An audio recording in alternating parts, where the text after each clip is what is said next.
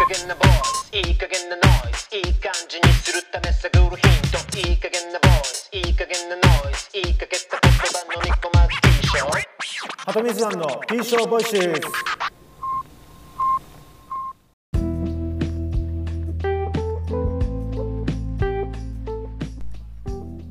ピーショー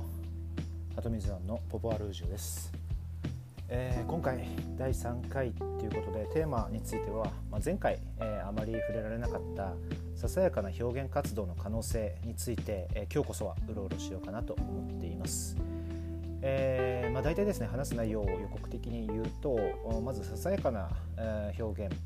活動というところで、えーまあ、ここですねあの、まあ、ささやかイコール個人レベルでの表現機会っていうことなんですけど、まあ、これって高まっていくと、まあ、社会参与っていうのを促すんじゃないかなと思っています。えーまあ、具体的には発言権の発見だったり、えっと、あとクオリティコントロール的にですね、えっと、学びっていうのが内発していくんじゃないかっていうことと、まあ、インプットアウトプットの話でもあるので、えー、とどうしても他者性っていうものが意識されて、えーいわばその他者性の延長線上に、まあ、社会参与っていうものが促されるんじゃないかなっていう話が1個。で、えー、とまた一方でですね、えーささやかな個人レベルの表現っていうのが増えていけばいくほど、まあ、シーン全体に対してですね玉石混交みたいなことが起こって、えー、と質の低下だったりとかあの価値が下がったりとかするんじゃないかっていう批判についての回答、まあ、僕なりの回答っていうものも今日話せたらなと思っています。えーまあ、その2つを受けてですね、えーとまあ、母数を増やすのか希少性を高めるのかみたいな話に対して、えー現時点で僕がうろうろしている、まあ、暫定的な回答をあの話できればなと思っています。で、えーまあ、今回からですねあのそれに加えて、えっと、Spotify で導入されたミュージックトークっていう、まあ、取り組みというか機能に、えー本格的に乗っかろうかなと思っていまして、えー Spotify 以外でのあ聞いてる方にとってはあなかなかちょっと不便なんですけど、えっと、Spotify ユーザーの方はですね、えっと、番組の中で、えー、と曲を紹介してそのままあの連続している中でですねあの曲紹介もできればなと思ってますので、えーそこもま楽しんでいただけるといいかなと思っています。であの Spotify 以外の方々もですね、えっ、とぜひ時間があればあの今聴いていただいているサービスなどでですね楽曲のおかけもしてもらえるといいかなと思います。えーということで、えー早速オープニングとして、え1曲目、えーライムスターグレートアマチュアリズムからスタートです。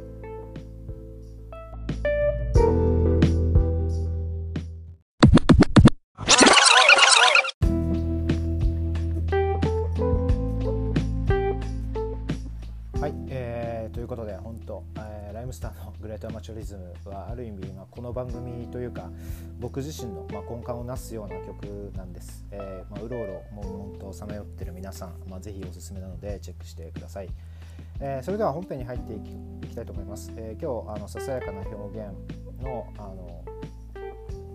表現活動のですね可能性についてということなんで、えまずそのささやかっていうのが何かっていうと、まあ、これまああの個人レベルっていうことですよね、えーささやかな表現機会っていうのは、まあ、個人レベルでの表現があの与えられるべき機会、まあ、あるいは持つべき持つ機会ですね、えーについてで。えーささやかで個人的なレベルの表現機会っていうのが増えていくと、まあ、社会参与を促すんじゃないかなって思ってるっていうのが、まあ、僕のある種の仮説ですね。えーどういうことかっていうと、まあ、あの個人レベルでの表現活動っていうのは確かに増えてきてる気がします。えー、と具体的にま僕の実感体験的に言えば、えー、と僕らの世代だと、まあ、ストリートミュージシャンみたいな形で、えー、ゆずとかジュークとかが特にその代表格だったかなと思うんですけど、まあ、2000年代初頭ですね、えー、と路上とか駅前とかで、えーやってるライブで、えー、と人気を集めていったあーケースの代表でしょ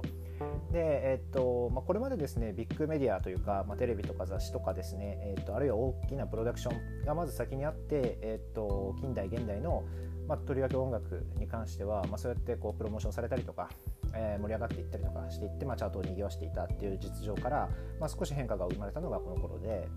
えー知る人ぞ知るみたいなところでやっていた、まあ、あの些細なというかですね、えっと、小さな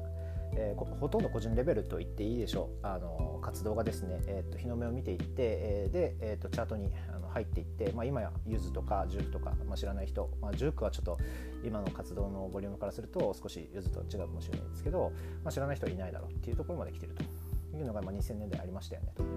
でえっとまあゆずとかだけじゃなくてですね、えっと、その頃盛んにやっぱり盛り上がってきてたなって思い返されるのは、まあ、ストリートダンスもそうですしストリートアートなんかも、え僕にとってはかなり大きなインパクトがありました。で、えっと、これらっていうのは等しくですねあのあまり大きくそのメディアに取り上げられてっていうのは、まあ、あの延長線上にはありましたけど、まあ、生まれてる起点からすると、まあ、個人レベルの楽しみとか遊びみたいなものの延長線上だったんじゃないかなと思っています。で、えー、まあ、キーワードはストリートっていうところなんですけど、まあ、そしてストリートから生まれてきて盛り上がっていったムーブメントっていうのがまあ2000年代初頭にあったとしたらそこから2010 2010年代に至るまでの間にですねえーと、ウェブ上でとりわけですね、えーと、ニコ動だったりとか YouTube だったりとか、えーまあ、いわば個人的な表現というのがそのままダイレクトに世界、まあ、極端な言い方をするとですね、え、インターネットを介して世界に発信されるような、え、事態になっていたと。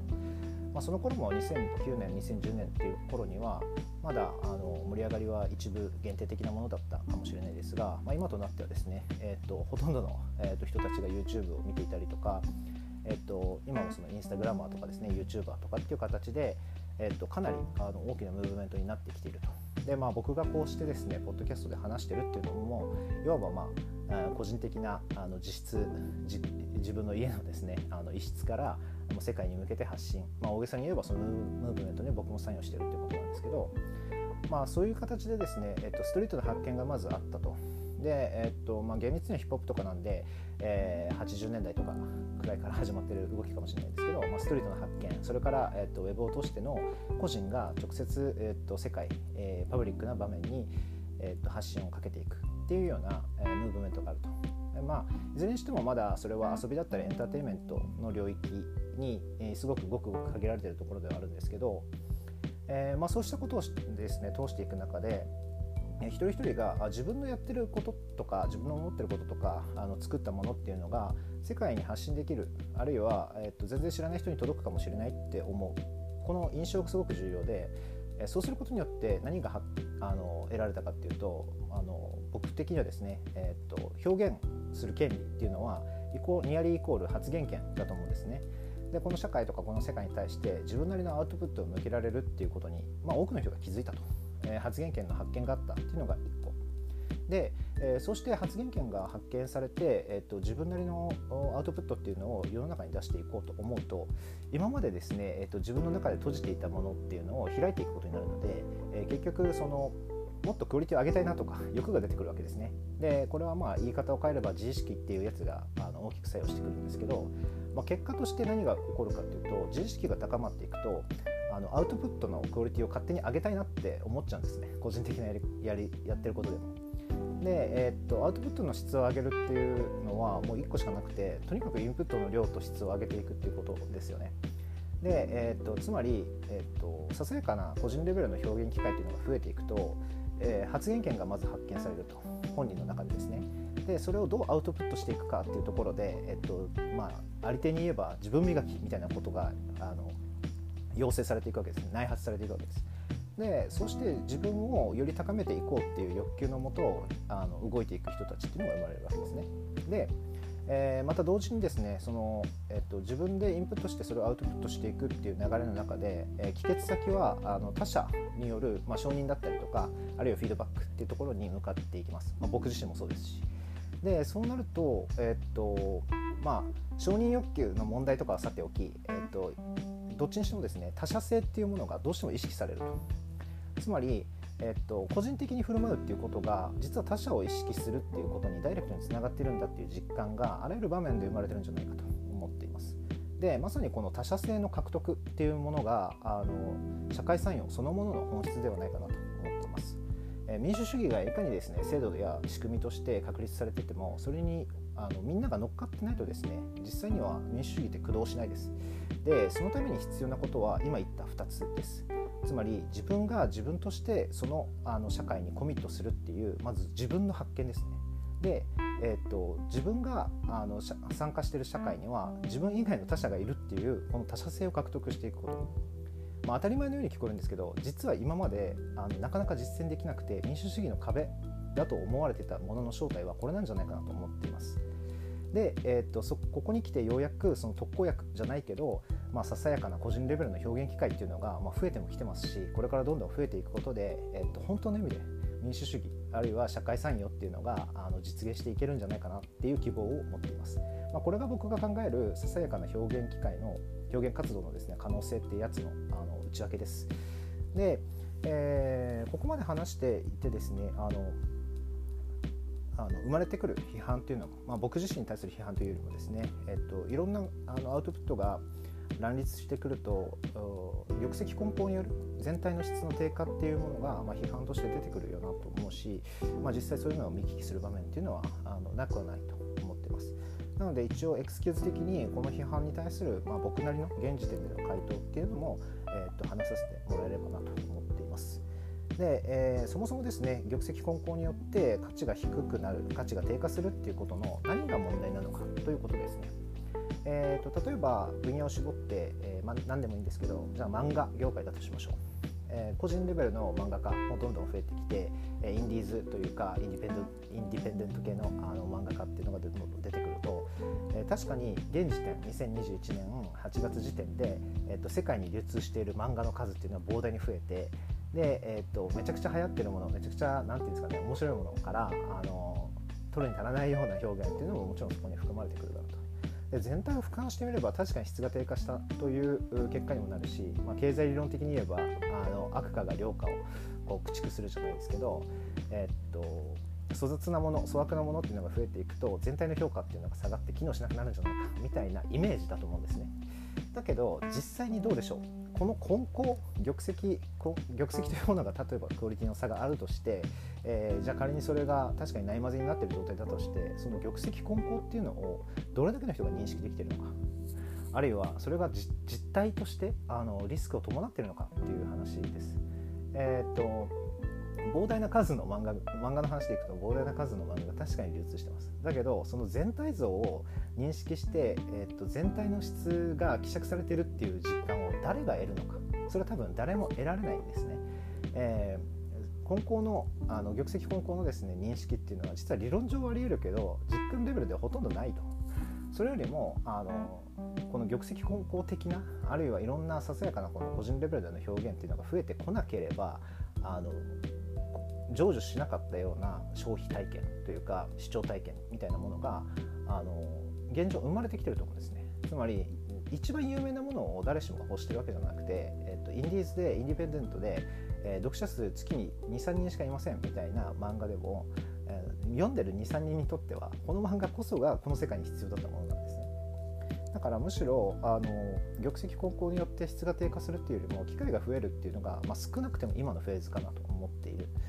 えー、現状です。えー、粗雑なものが増えていくことで、えーと、全体の質が低くなるんじゃないか理論としては確かに正しいしもしかしたらそれをあの本格的にあの問題として取り扱わなきゃいけない段階がこれから先来るかもしれないんですけど少なくとも今今現状はそのリスクを予見して数の数が増えていくこと機会が増えていくことっていうのを抑制するような状態ではないだろうと思っています。えー、でここまで来て、えーと最終的な僕の現状の何て言うんですかね、えー、結論というか、まあ、うろうろしてるところのセーブポイントなんですけど、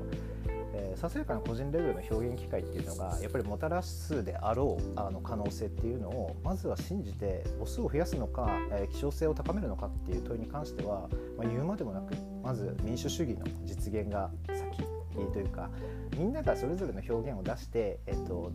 それを何て言うのかないろんな表現がち現れていく中であこんなこともあるんだあんなこともあるんだ自分が発言してもいいかもってどんどんハードルが下がって、えー、っと社会参与っていうのが具体的な形になってきてからその後じゃあ民主主義の在り方ってどうあるべきなのかなっていう議論がようやくできるのかなと思います。まあ、文化の話なのか政治の話なのかとかではなく民主主義ってそもそも、えっと、政治参加の方法っていうよりもこの社会とどう関わっていくかっていう上で、えっと、誰か特定の人が権威を持ってそこを世界をリードしていくんだっていうあの価値観から一人一人を大事にして重んじてですね、えー、いくことであらゆるリスクに対して、えー、と対応できるしあらゆる価値の形態っていうのを提示することであの豊かさの形っていうのはバリエーションを持てるっていうあの理念のもとですね提起されたあのなんていうんですかねウィズダムというか知恵だと思うんですね。なので、えっと、別にこう、えっと、みんなで投票に行こうってそれだけを言いたいわけじゃなくて、えっと、みんながそれぞれ持ってるものっていうのの価値をあのある意味こうパブリックな場所で、えっと、晒して、えー、その中で磨いていくことで一人一人のアップデートができるんじゃないかなと思っているところです。えー、なので、えーと、この P ショーボイスズはですね特に、まあ、最終的には裏テーマとしては本当の本当の本当に民主主義っていうのがこの国だったりこの世界に実装されるために僕が僕なりにできることっていうのを探ってるっていうところが実態です、まあ、僕自身のこの取り組みも、え、どれだけの人にあるいは誰に届いてるのかっていうのが手応えがない中でやってるのでもしかしたら今僕は極に向かってあの暗闇に向かってですね一人ただ喋ってるだけかもしれないです。だけどまああのこれが誰かの耳に届いて、えー、っと誰かの活動を後押しできたりとかきっかけを作れたらなと思ってやってますので、えー、っとまあ、引き続き頑張っていこうかなと思っています。はいえー、でですね、なので、あのまあ、聞いてくれてる方ですね、番組へのお便りも募集してますし、えっと、リアクションがあると、まあ、僕もこの暗闇で、えー、ぽつねんとあのやるよりですねあのやりがいというか励みにはなるので、えっと、Google フォームからあのだったりとか Twitter アカウント、えー、8103ZUAN アトミズアンですね、えー、まであのコメントとかあのいただけるとすごく励みになりますし、えー、っとまあ、Twitter で言うとですね「ハッシュタグひらがなで P 賞であの感想とかご意見というのもお待ちしております。えー、っとどうにかですねあの開かれた表現空間っていうのを作っていって、まあ、ささやかな表現機会っていうのがどんどん増えて、まあ、本当の意味で、えー、かつて先人たちがあの提起してそれからあのすごくすごく大事な理念だと思う民主主義とかポップであることあるいはあのみんなで盛り上がっていくっていうことを目指して、えー、引き続き、えー、日々をですねアップデートしていければなと思っています、え今日はこの辺で、え最後曲紹介は、えーと、これまた ライムスターで恐縮なんですけどライムスターで、えーと「Future is Born、えー」間違いなく名曲なんですし今話したような内容っていうのをヒップホップになぞらえて歌ってくれてる曲かなと思っていますのでぜひぜひチェックして、えーと、またあの頑張っていきましょう。美少